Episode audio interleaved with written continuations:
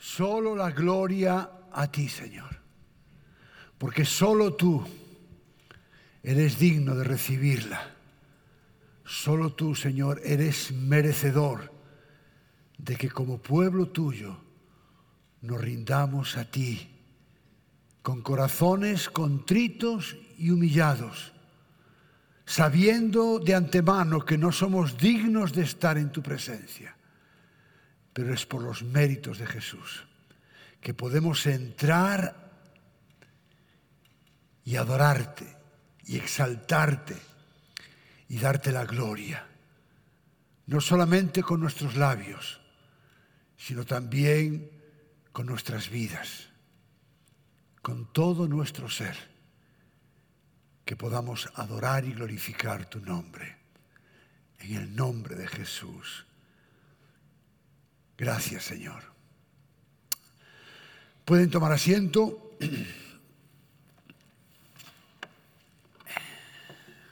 Seguimos meditando, ¿verdad?, en el Evangelio de Marcos y hoy vamos a estar meditando en la lectura o en la porción que va desde el capítulo 2, verso 23, Marcos capítulo 2, verso 23, hasta, perdón, hasta Marcos 3, capítulo 6. Marcos 2, 23, hasta Marcos capítulo 3, versículo 6. ¿Lo tenemos? Dice la palabra del Señor, aconteció que un día de reposo Jesús pasaba por los sembrados y sus discípulos mientras se abrían paso comenzaron a arrancar espigas. Entonces los fariseos le decían, mira, ¿Por qué hacen lo que no es lícito en el día de reposo?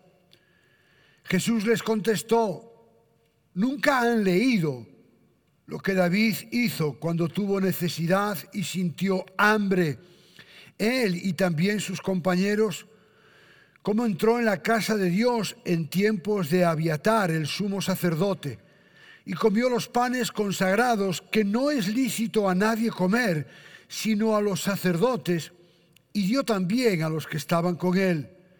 Y él continuó diciéndoles, el día de reposo se hizo para el hombre y no el hombre para el día de reposo. Por tanto, el Hijo del Hombre es Señor aún del día de reposo. Otra vez entró Jesús en una sinagoga y había allí un hombre que tenía una mano seca y lo observaban para ver si lo sanaba en el día de reposo, para poder acusar a Jesús. Y Jesús le dijo al hombre que tenía la mano seca, levántate y ponte aquí en medio. Entonces Jesús dijo a los otros, ¿es lícito en el día de reposo hacer bien o hacer mal, salvar una vida o matar? Pero ellos guardaban silencio y mirando con enojo a los que lo rodeaban y entristecido por la dureza de sus corazones, le dijo al hombre, extiende tu mano. Y él la extendió y su mano quedó sana. Pero cuando los fariseos salieron, enseguida comenzaron a tramar con los herodianos en contra de Jesús para ver cómo lo podrían destruir. Vamos a orar. Padre amado, hemos adorado tu nombre. Hemos exaltado y proclamado tu grandeza, tu majestad. Te hemos dado la gloria que solamente tú te mereces. Y ahora, Señor, en esta hora, nos acercamos con humildad y con mansedumbre a tu palabra reconociendo que necesitamos escuchar tu voz. Señor, yo en esta mañana quiero humillarme bajo tu poderosa mano. Y Señor, te pido que no permita, Señor, que salga de mi boca algo que sea contrario a tu escritura. Que yo pueda ser fiel al texto que tu Espíritu Santo ha revelado. Que lo pueda comunicar con claridad. Y que cada uno, Señor, podamos en esta mañana abrir nuestros oídos espirituales. Que esta palabra que va a ser predicada sirva para la edificación de tu pueblo, de la Iglesia Bautista Ciudad de Dios y de todos los que vayan a escucharla, pero por encima de todo, que sea para alabanza y gloria de tu nombre. En el nombre de Jesús. Amén. Hoy eh, finalizamos una sección dentro, gracias, hoy finalizamos una sección dentro de este Evangelio de Marcos. Una sección que, si bien recuerdan, comenzó en el capítulo 2, versículo 1, y finaliza precisamente en el capítulo 3, versículo 6, donde hemos visto, y vamos a ver hoy también, diferentes conflictos que los fariseos tuvieron con Jesús. Y es interesante porque cuando yo pienso en los fariseos, me viene a la mente una, un cuento, una historia que leí hace algunos años, que es eh, una historia entre un esposo y su esposa. Y cada mañana la esposa se levantaba por la mañana y le dijo, eh, mi amor, te he hecho dos huevos fritos para desayunar. Y la esposa se le queda mirando y le dice, te has equivocado, los quería revueltos. Al día siguiente le dijo, mi amor, te he hecho dos huevos revueltos para desayunar. Te has vuelto a equivocar, los quería fritos. Al día siguiente, mi amor, te he hecho dos huevos fritos. Te has vuelto a equivocar, los quería revueltos. Y esta mujer nunca acertaba con lo que el esposo deseaba. Así que ella un día pensó, bueno, ya está y le dijo, mi amor, te he hecho un huevo frito y otro revuelto. Y le dijo, te has vuelto a equivocar. El que quería frito me lo has hecho revuelto. Y el que quería revuelto me lo has hecho frito. No importa lo que esa mujer hiciese, este hombre iba a estar insatisfecho. Esa era la actitud de los fariseos. Ellos ya tenían un prejuicio de tal manera que no importaba lo que Jesús dijera, no importaba lo que Jesús hiciera, siempre iban a tener algo que decir en contra de Jesús. Pero no solamente era una actitud pasiva, sino que era una actitud beligerante, era una actitud donde ellos estaban haciendo todo lo posible para acusarle y en cierta manera estos conflictos de los fariseos con Jesús podríamos verlo como la sombra que apunta a la cruz.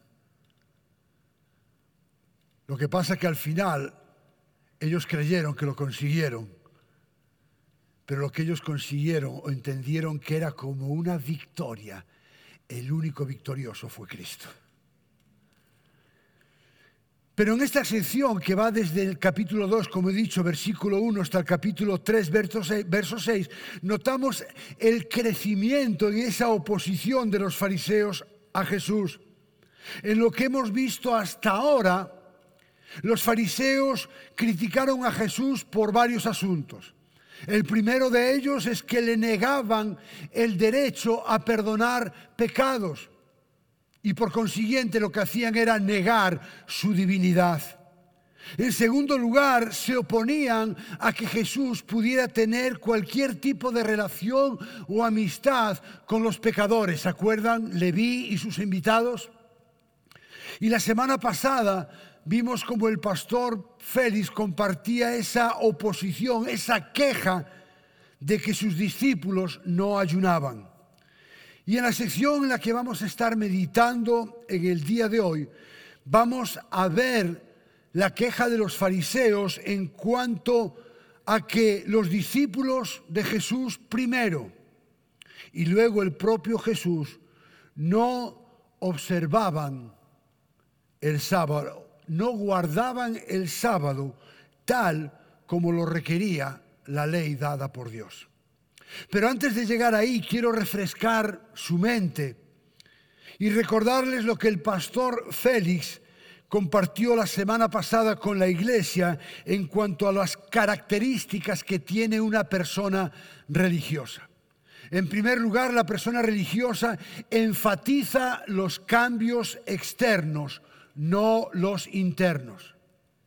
En segundo lugar, una persona religiosa lucha contra el pecado por medio de las prohibiciones.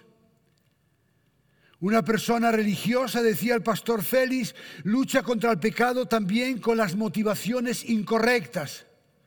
Una persona religiosa usa los textos bíblicos para apoyar sus ideas.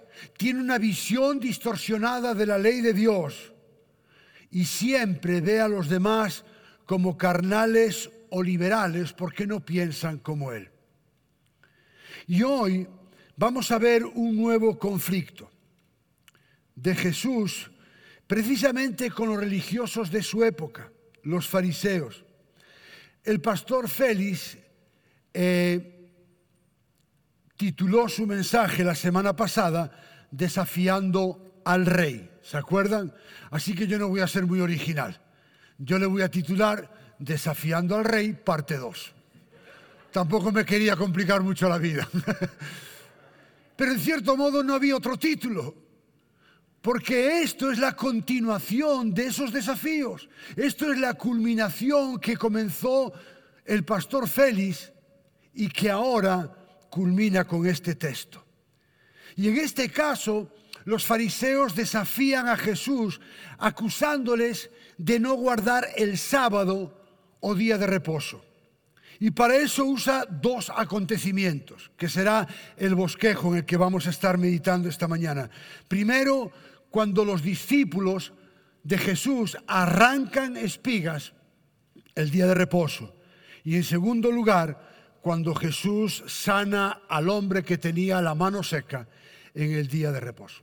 En primer lugar, vamos a estar meditando en este acontecimiento en el cual Jesús, o perdón, los discípulos de Jesús arrancan espigas en el día de reposo. Alguien dijo en una ocasión que una verdad a medias es una mentira. Repito, una verdad a medias es una mentira. Y en este sentido, los fariseos eran especialistas en decir verdades a medias.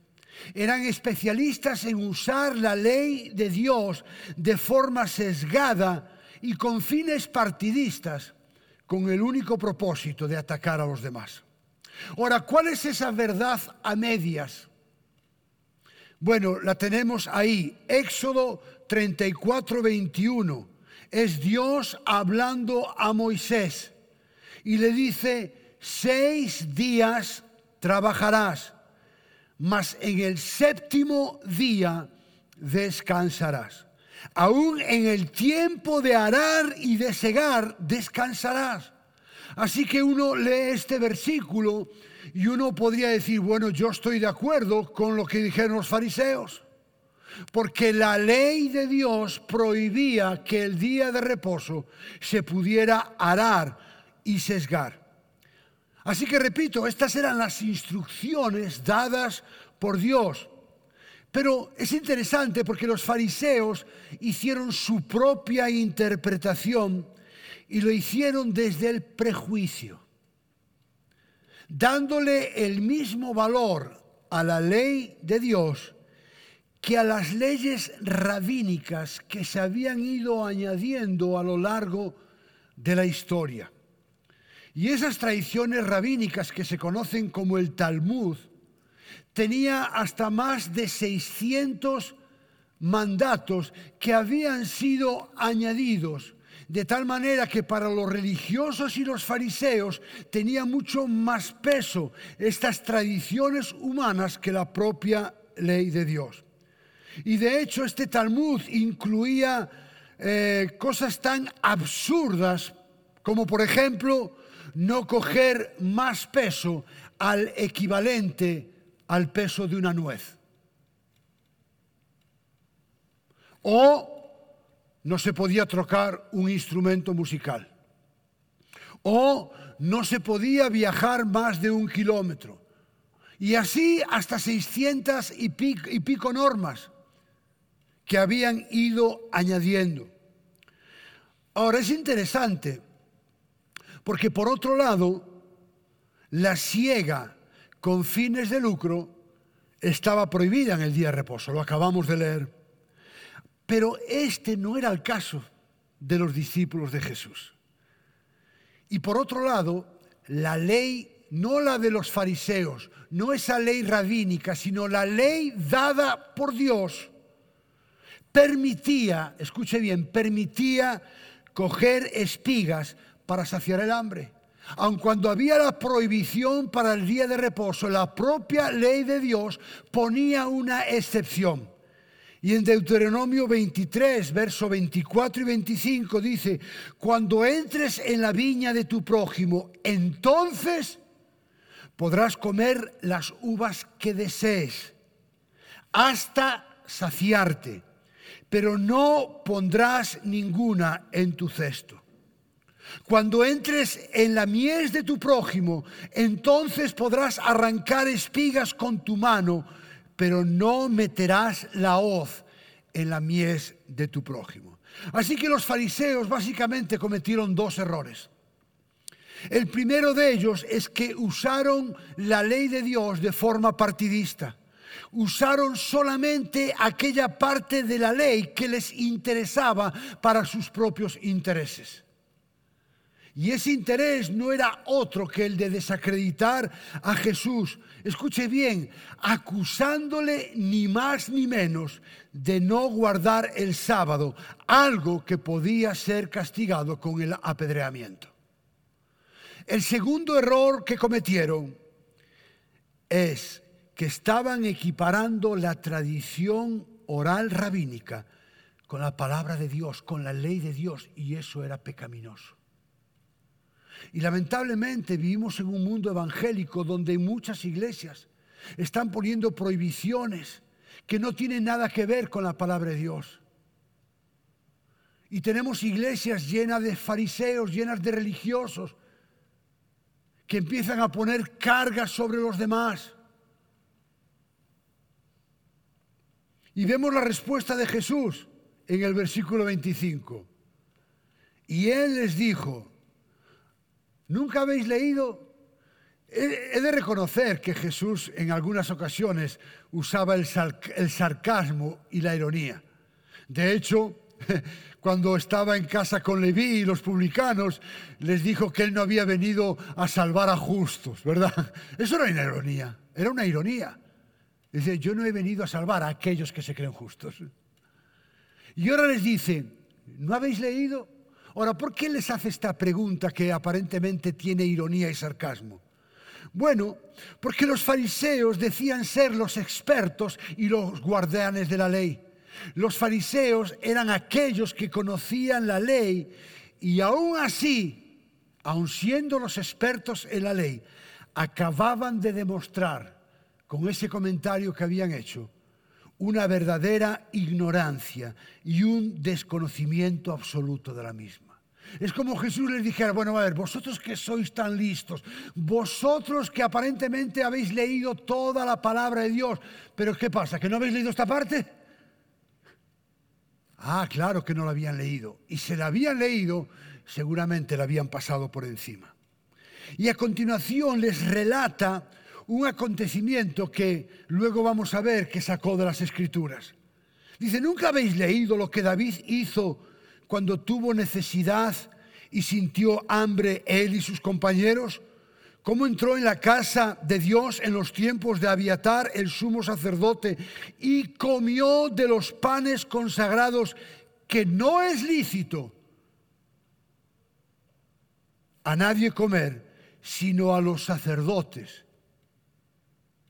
Y dio también a los que estaban con él. Es decir, ¿no habéis oído aquel relato en el cual Jesús, eh, David tuvo hambre. Ahora, ¿de qué está hablando? No hace falta que lo busque, pero en Primera de Samuel, capítulo 21, versos del 1 al 6, leemos lo siguiente. Entonces llegó David a Nob, al sacerdote Ahimelech. Aquí quiero hacer una aclaración, porque aunque aquí en el relato de Primera Samuel dice Ahimelech y Jesús habla de Abiatar, Abiatar era el hijo de Ahimelech. Así que Jesús estaba hablando del hijo que también fue sumo sacerdote. Vino tembloroso al encuentro de David y le dijo, ¿por qué estás solo y no hay nadie contigo? Y David respondió al sacerdote Ahimelech, el rey me ha encomendado cierto asunto y me ha dicho que no sepa nadie acerca del asunto por el cual te envío y que te he encomendado y yo he citado a los jóvenes a cierto lugar. Ahora pues, ¿qué tienes a mano? Dame cinco panes o lo que tengas. Respondió el sacerdote a David, no hay pan común a mano, pero hay pan consagrado, siempre que los jóvenes se hayan abstenido de mujer. Y David respondió al sacerdote, ciertamente las mujeres nos han sido vedadas, como anteriormente. Cuando he salido en compañía, los cuerpos de los jóvenes se han mantenido puros, aunque haya sido un viaje profano. ¿Cuánto más puros estarán sus cuerpos hoy? Entonces el sacerdote le dio pan consagrado, porque allí no había otro pan, sino el pan de la presencia que había sido quitada de delante del Señor para colocar pan caliente en su lugar al ser retirado. Para que entendamos, estos panes de la, proposición eran doce hogazas de pan que representaban a las doce tribus de Israel. Y al final de la semana, cuando la semana se estaba acabando, estos panes eran reemplazados por otros nuevos panes que eran recién hechos. Y esos panes viejos que quedaban solamente podían ser comidos, solamente podían ser comidos por los sacerdotes. Así que aun cuando no era lícito para David y sus compañeros ingerir los panes de la proposición, Dios tampoco quiso que se murieran de hambre, por lo que en ninguna parte de las escrituras se les condena por esta acción. Y en el versículo 27 leemos, y les decía, el día de reposo se hizo para el hombre y no el hombre para el día de reposo. John MacArthur dice, Dios instituyó el día de reposo para beneficiar al ser humano, dándole un día para descansar de su trabajo y para serle de bendición. Eso es lo que Dios hizo. ¿Y por qué instituyó el día de reposo? Pero dice MacArthur, pero los fariseos lo transformaron en una carga e hicieron al hombre esclavo de innumerables regulaciones humanas. Es decir, algo que traía descanso lo convirtieron en una carga. Y eso ocurrió porque le dieron un mal uso a la ley dada por Dios, añadiendo algo que Dios no había dicho. Y muchas veces el problema es que le damos un mal uso a la palabra de Dios. Y la palabra de Dios es algo que trae descanso, que trae refrigerio. Piensen en un colchón. ¿Todos tienen colchón en su cama? Eh, gloria a Dios, no hay que comprar colchones. Todos tienen colchón, ¿verdad? Qué reconfortante es cuando uno llega por la noche cansado a su cama y puede acostarse en el colchón, ¿verdad? ¿Usted cree que podría descansar si en vez de ponerse encima del colchón usted se pusiera debajo? Se asfixiaría. Es decir, en el momento que le da un uso diferente para el cual fue diseñado el colchón y en vez de ponerse arriba se pone debajo, eso ya no le va a dar descanso, le va a agobiar. Es lo que pasaba con estos añadidos. La ley de Dios traía descanso, pensaba en el ser humano, pensaba en los hijos de Dios, pero los fariseos empezaron a añadir normas que eran como un colchón encima de una persona. Y a continuación Jesús hace una afirmación categórica en el verso 28. Por tanto, el Hijo del Hombre es Señor aún del día de reposo. Como dijimos hace algunas semanas, el título del Hijo del Hombre hace referencia, ¿verdad?, a Jesús. Y de hecho Marcos es el Evangelio que más usa ese nombre. Así que Jesús, él estaba afirmando que él era mayor que el día de reposo y que por lo tanto él era Dios. Y basado en esa autoridad divina, Jesús podía rechazar las regulaciones de los fariseos concernientes al día de reposo y restaurar, escuche bien, el espíritu y la idea original de Dios, porque Él era Dios. Él tenía la autoridad para restaurar aquello que los religiosos habían estropeado. La Biblia de Estudio de la Reforma dice, como el sabbat o día de reposo fue instituido en la creación, entonces el Señor del sabbat es también el Señor de la creación. Así que Jesús era el Señor de la creación, era el Señor del Sabbat y era el único que tenía poder para regular ese día de descanso. Y esta afirmación de Jesús implica su divinidad. Y ahora vamos a ver este último conflicto de los fariseos con Jesús, acusándolo ahora a él directamente de no guardar el día de reposo. Y vamos a ver cuando Jesús sana a un hombre en el día de reposo. Y aquí tenemos el último de estos cinco conflictos. Vamos a leer otra vez Marcos 3 del 1 al 6. Otra vez entró Jesús en una sinagoga y había allí un hombre que tenía una mano seca. Y lo observaban para ver si lo sanaba en el día de reposo, para poder acusar a Jesús. Y Jesús le dijo a hombre que tenía la mano seca, levántate y ponte aquí en medio. Entonces Jesús dijo a los otros, es lícito en el día de reposo hacer bien o hacer mal, salvar una vida o matar. Pero ellos guardaban silencio y mirando con enojo a los que lo rodeaban y entristecido por la dureza de sus corazones, le dijo al hombre, extiende tu mano. Y él extendió y su mano quedó sana.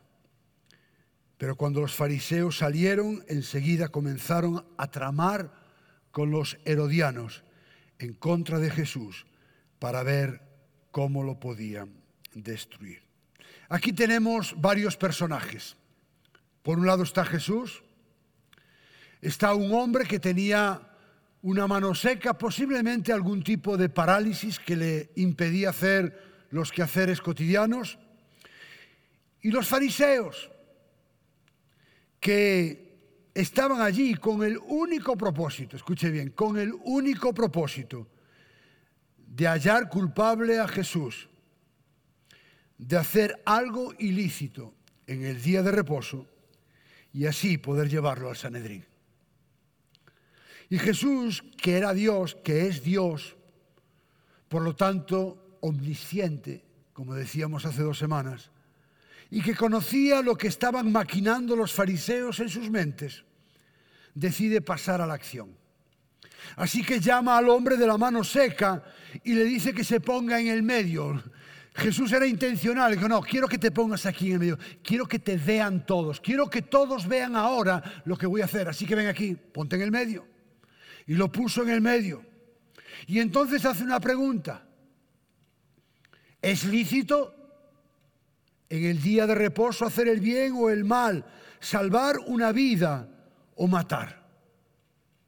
Es decir, ¿qué es más consistente con la ley? Restaurar la mano enferma del hombre aunque sea sábado, o matar sus esperanzas y futuro para observar una, insensible tradición de reglas humanas. Con esta pregunta, Jesús estaba enseñando que la interpretación de los fariseos en cuanto al día de reposo era totalmente contraria al espíritu del mandamiento de guardar el sábado, que es la promoción de la bondad, que es la promoción de la plenitud.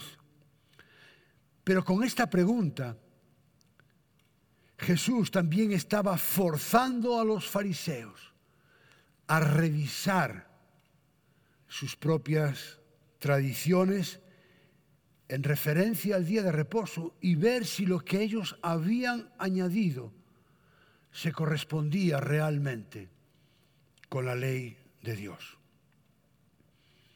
Y leemos en este versículo 4, pero ellos guardaban silencio.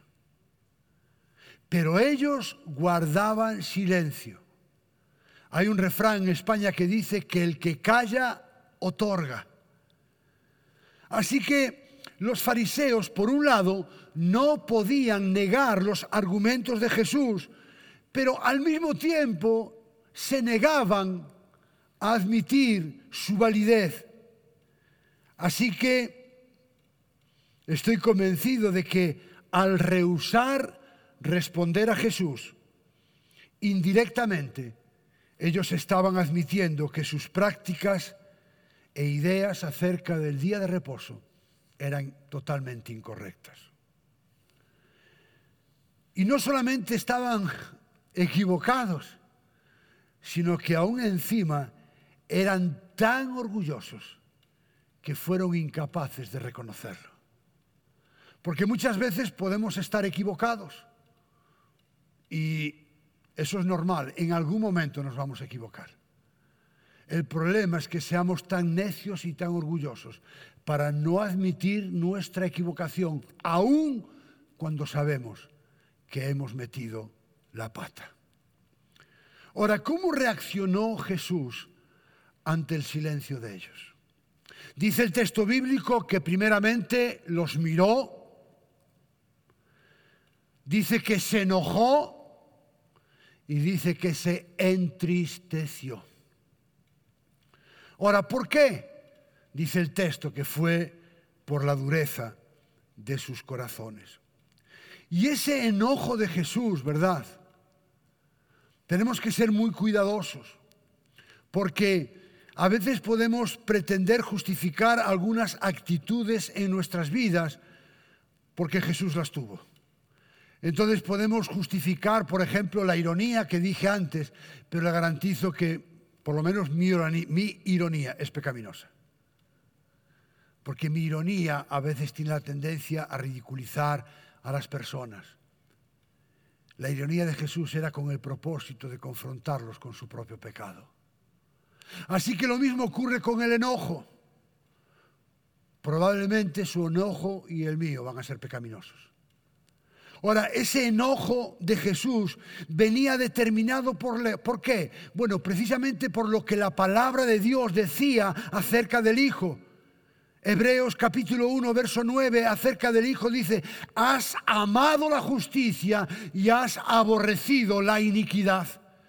Así que Jesús estaba enojado porque él amaba la justicia y él aborrecía la iniquidad que había en el corazón de los fariseos. Por eso se enojó con ellos. Pero no solo vemos enojo, vemos también tristeza en Jesús por la dureza de su corazón. El comentario bíblico Bacon dice que cuando Marcos hace mención al hecho de que Jesús estaba entristecido, lo que quiere decir es que Jesús estaba conmovido hasta el dolor por su trágica situación. Es decir, que estaba tristecido significa que él estaba conmovido hasta el dolor. Él sentía dolor al ver la trágica situación en la que se encontraban esos fariseos. Y quiero hacer una reflexión personal. Y quiero que pensemos en esto. Estoy convencido de que si no todos, la mayoría de nosotros podríamos y podemos enojarnos con el pecado.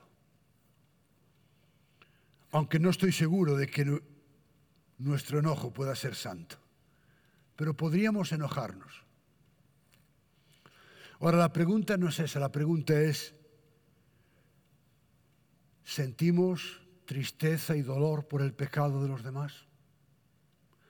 ¿Sentimos tristeza y dolor por el pecado de aquellas personas y las consecuencias que traerá a sus vidas si no se arrepienten de sus pecados y depositan su fe en Jesús? Porque si no sentimos dolor, si no sentimos tristeza, tenemos que hacer un autoexamen. Versículo 5. Dijo al hombre, extiende tu mano. Y él la extendió y su mano quedó sana. Así que Jesús importándole bien poco lo que pensaran los fariseos, dándole la espalda totalmente, decidió sanar la mano de este hombre. Versículo 6. Pero cuando los fariseos salieron, ni siquiera tuvieron el valor de decirle, mira, lo que has hecho está mal. No, salieron. ¿Por qué? Porque ya habían sido confrontados. Y como sabían que no tenían argumentos en contra de Jesús, salieron. ¿Y qué hicieron? Enseguida comenzaron a tratar con los herodianos en contra de Jesús para ver cómo podrían destruirle. Fíjese qué curioso. El milagro de sanidad de Jesús hacia este hombre produjo la unidad de dos bandos que en un principio eran irreconciliables. Ahora, ¿quiénes eran los herodianos? Era un partido político y secular que tomó su nombre de Herodes Antipas y que se caracterizó por apoyar fuertemente a Roma.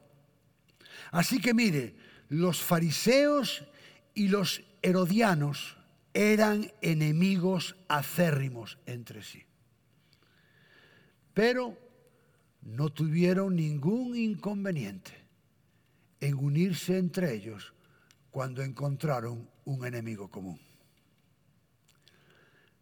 Y es interesante porque los fariseos, a pesar de su aparente, escuche, a pesar de su aparente, y subrayo, aparente, fidelidad a Dios, no tuvieron ningún problema, no tuvieron ningún escrúpulo en unirse a un grupo como los herodianos, que estaban totalmente alejados de Dios.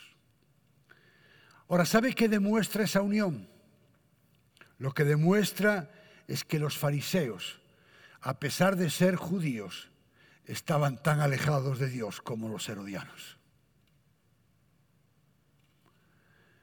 su religiosidad les había alejado de Dios. La religiosidad nos aleja de Dios. Quisiera concluir y ahondando un poco, ¿se acuerdan en las características que el pastor Félix dio de una persona religiosa? quisiera compartir en base al texto que hemos meditado en esta mañana una diferencia para mí clave que vemos aquí entre un religioso y un verdadero creyente en Cristo. Para un religioso, lo más importante son las tradiciones humanas, los rituales y el amor hacia sí mismo. Mientras que para un verdadero creyente lo más importante es la palabra de Dios, el amor a Dios y el amor al prójimo. En Marcos 12, 28 al 32 leemos, cuando uno de los escribas se acercó, los oyó discutir y reconociendo que les había contestado bien, le preguntó, ¿cuál mandamiento es el más importante de todos? Jesús respondió, el más importante es, escucha Israel, el Señor nuestro Dios, el Señor uno es. Y aquí les dice, amarás al Señor tu Dios con todo tu corazón y con toda tu alma y con toda tu mente y con toda tu fuerza. Y el segundo es este. Amarás a tu prójimo como a ti mismo. No hay mandamiento mayor que este, dijo Jesús.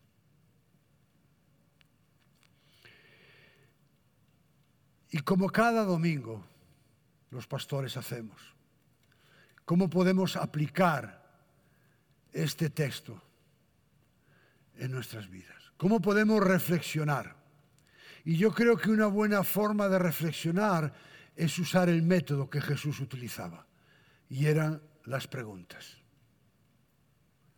Así que la primera pregunta que quiero que podamos pensar es, ¿realmente estoy amando a Dios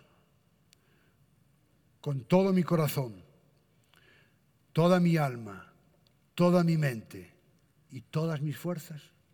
Y escuche, subraye todo. No es el 50%, no es el 90%, es amar al Señor con todo, todo mi corazón, toda mi alma, toda mi mente, todas mis fuerzas. Amo la palabra de Dios. Y quiero decirle algo, el amor a Dios y a su palabra no es algo subjetivo.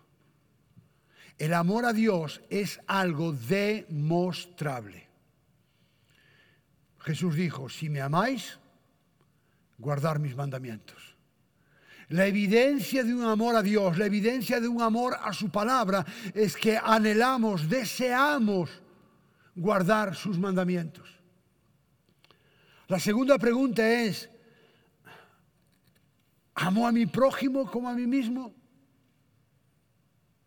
¿O por el contrario, solo me amo a mí mismo e incluso a los seres cercanos? ¿Me he vuelto egoísta y mis palabras favoritas son yo, me, mí, conmigo? Tercera pregunta o tercera reflexión. Siento dolor, siento tristeza ante el pecado de los demás. Siento compasión por su condición y las consecuencias que tendrá para su vida si no se arrepienten de sus pecados y creen en Jesús como su Señor y como su Salvador.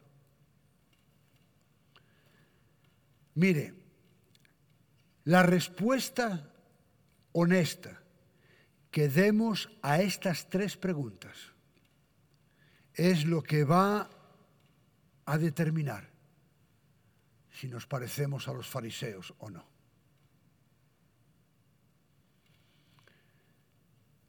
Y en caso afirmativo de que podamos parecernos a los fariseos, la única cura posible es el arrepentimiento.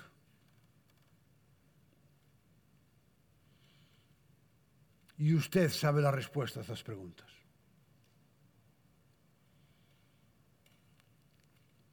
Si hay alguien aquí o que nos vaya a escuchar en las redes sociales que no es creyente, si usted no es creyente, también puede caer en el error de los fariseos. Es decir, pensar que puede ganarse el favor de Dios por medio de rituales o el cumplimiento de ciertas normas o incluso creer que es usted una buena persona. Pero quiero decirle que no hay nada que usted pueda hacer, no hay nada que usted pueda tener, por muy piadoso que sea, que produzca ganarse el favor de Dios para su salvación. Por eso el apóstol Pablo escribe a los Efesios en el capítulo 2, verso 8, y les dice, porque por gracia sois salvos. Si usted cree que tiene algo para comprarse esa salvación, no, es por gracia. Y la palabra gracia significa regalo inmerecido. Y es por medio de la fe. ¿Por qué? Para que no sean como los fariseos. Para que no se gloríen. Y ese era el gran problema de los fariseos. Seguían gloriándose en sus buenas obras, en sus buenas acciones. Pero recuerde que Jesús en una ocasión les llamó sepulcros blanqueados. Una apariencia muy piadosa por fuera y lo único que había dentro era muerte y podredumbre. Así que si usted es creyente, le animo a que en su casa, en su hogar, en soledad, conteste estas preguntas. Porque dependiendo de la respuesta, usted sabrá dónde está o del lugar de los creyentes en Cristo o del lugar de los religiosos. Y si no es creyente, arrepiéntase de sus pecados y deposite su fe en Jesús como Señor y Salvador. Vamos a orar. Padre amado, gracias por tu palabra, Señor.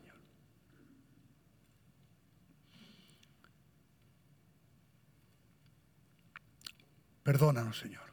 Perdónanos por todas aquellas veces en las que actuamos como religiosos, con una apariencia de piedad, pero no honramos tu palabra, no te honramos a ti. Perdónanos, Señor, por nuestra falta de compasión hacia el perdido. Perdónanos, Señor, por nuestro egoísmo, por amarnos a nosotros mismos, incluso más que a ti. Ayúdanos, Señor, a cambiar aquellas situaciones, aquellas actitudes que puedan ser dignas de un fariseo. Y que tú quebrantes nuestros corazones, que caigamos rendidos delante de ti, reconociendo nuestro pecado, recibiendo el perdón y continuando una vida que glorifique tu nombre. Y Señor, si hay alguien que aún no ha tomado una decisión por ti, que sigue confiando en sí mismo, en sus cualidades, en sus logros, que tu Espíritu Santo traiga convicción de pecado, que pueda entender que no hay justo ni a uno. Y que la salvación es solamente por gracia, por medio de la fe en el único que tiene poder para perdonar nuestros pecados nuestro Señor Jesucristo. Señor, bendito y alabado sea tu nombre. En el nombre de Jesús. Amén.